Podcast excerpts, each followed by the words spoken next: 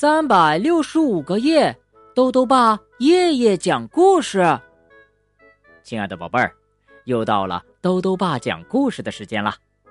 在开始今天的故事之前呢，豆豆爸要先祝一个叫乐乐的小粉丝生日快乐，因为呀，他听了豆豆爸以前讲过的汤姆过生日这个故事，希望豆豆爸也能够在他生日那天对他说一声生日快乐。今天呢，就是乐乐小朋友的生日了。豆豆爸要祝他像故事里的汤姆一样，活泼可爱、健康成长。好了，那今天呢，豆豆爸要开始讲《小怪兽萌萌》系列故事了。故事的作者是英国的瑞秋·布莱特，王露露翻译，豆豆爸改编，由中信出版集团出版。今天要讲的第一个故事是：你喜欢我吗？从前啊，有一只小怪兽，它叫萌萌。因为长得很奇怪，孩子们都不喜欢它。于是，他决定去寻找一个喜欢和欢迎他的好朋友。萌萌能找到这个好朋友吗？一起来听故事吧。你喜欢我吗？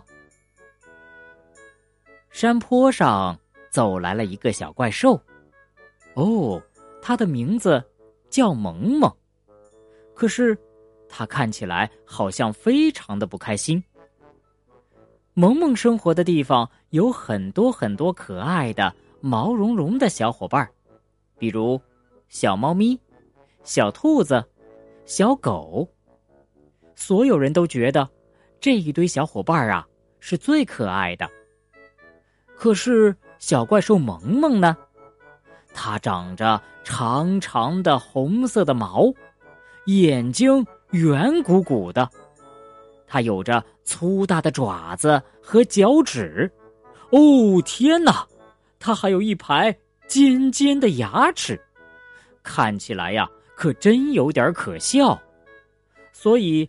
在这个地方长得这么不一样，可真让人不开心。你看，每个孩子都爱那些可爱的小家伙们。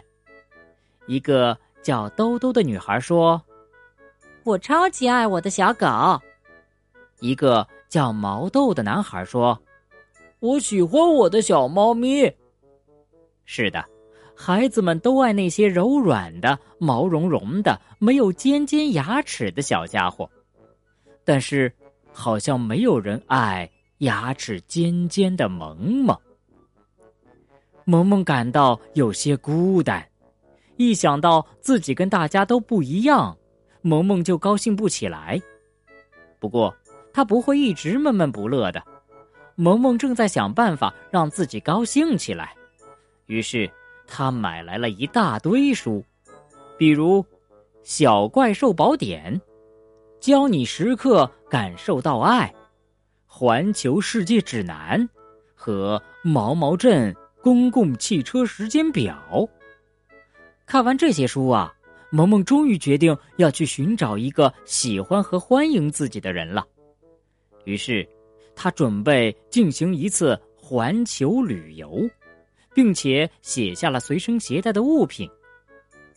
小怪兽萌萌环游世界需要准备的东西：一、小怪兽专属泰迪熊；二、双筒望远镜；三、眼镜；四、手机；五、地图；六、手电筒；七、好吃的。准备好这一切，萌萌。就出发去寻找那个喜欢自己的人了。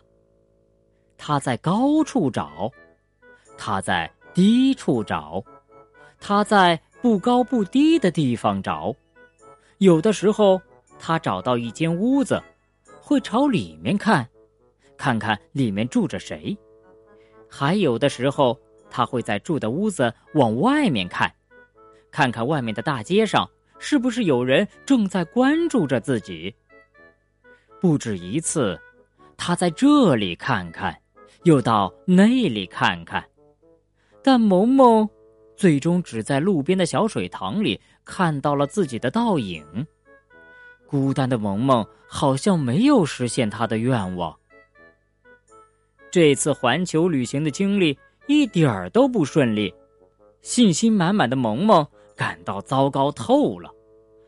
打开环球旅行计划表，高处去过了，低处去过了，不高不低的地方也去过了，屋子里面去过了，屋子外面去过了，所有别的地方。也都去过了。手电筒没电了，双筒望远镜用过了，好吃的吃完了，紧急备用的甜甜圈也都吃完了。想到这里，他觉得好像没有比这个更糟糕的事情了。天空完全暗了下来，四处一片漆黑。而且开始下雨了，萌萌的心里和外面一样阴暗，而且也开始下雨了。是啊，这样糟糕的情况还要持续多久？萌萌感到有些害怕了，他的心情糟糕的不能再糟糕了。萌萌一个人孤零零的坐在漆黑的。湿漉漉的公交站台，他觉得自己已经没有力气了，他想放弃了。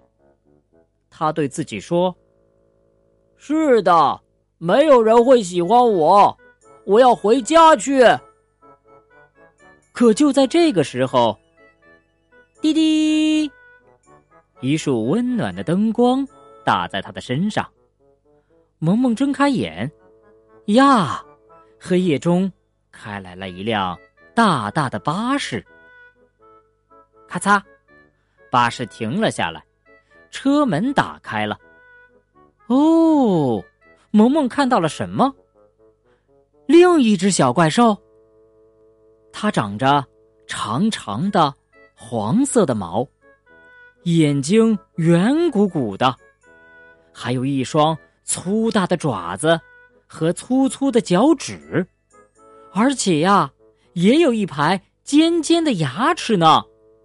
他正友好的看着萌萌。萌萌的心啊，不由得蹦蹦跳了起来。哇，他是谁？他愿意和我交朋友吗？只见那一只小怪兽开心的笑了，他对萌萌说：“你好。”我叫娜娜，你长得和我好像啊。是的，就在这一瞬间，萌萌终于找到了他喜欢的和喜欢他的朋友，连回家的路似乎都被喜悦的光给照亮了。原来，爱就在身边。好了，宝贝儿，今天的故事讲完了。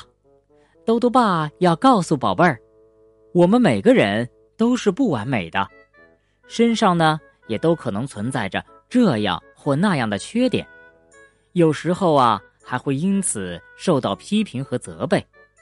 但是，我们不必因此而觉得自卑或者不安。要记得，这个世界上一定会有另一个自己，懂得接纳和欣赏我们的。兜兜爸还想问问宝贝儿，你找到了欣赏你和喜欢你的小伙伴了吗？他是谁呢？如果想告诉兜兜爸，就到微信里来留言吧。要记得兜兜爸的公众号哦，查询“兜兜爸讲故事”这六个字就能找到了。好了，我们明天再见。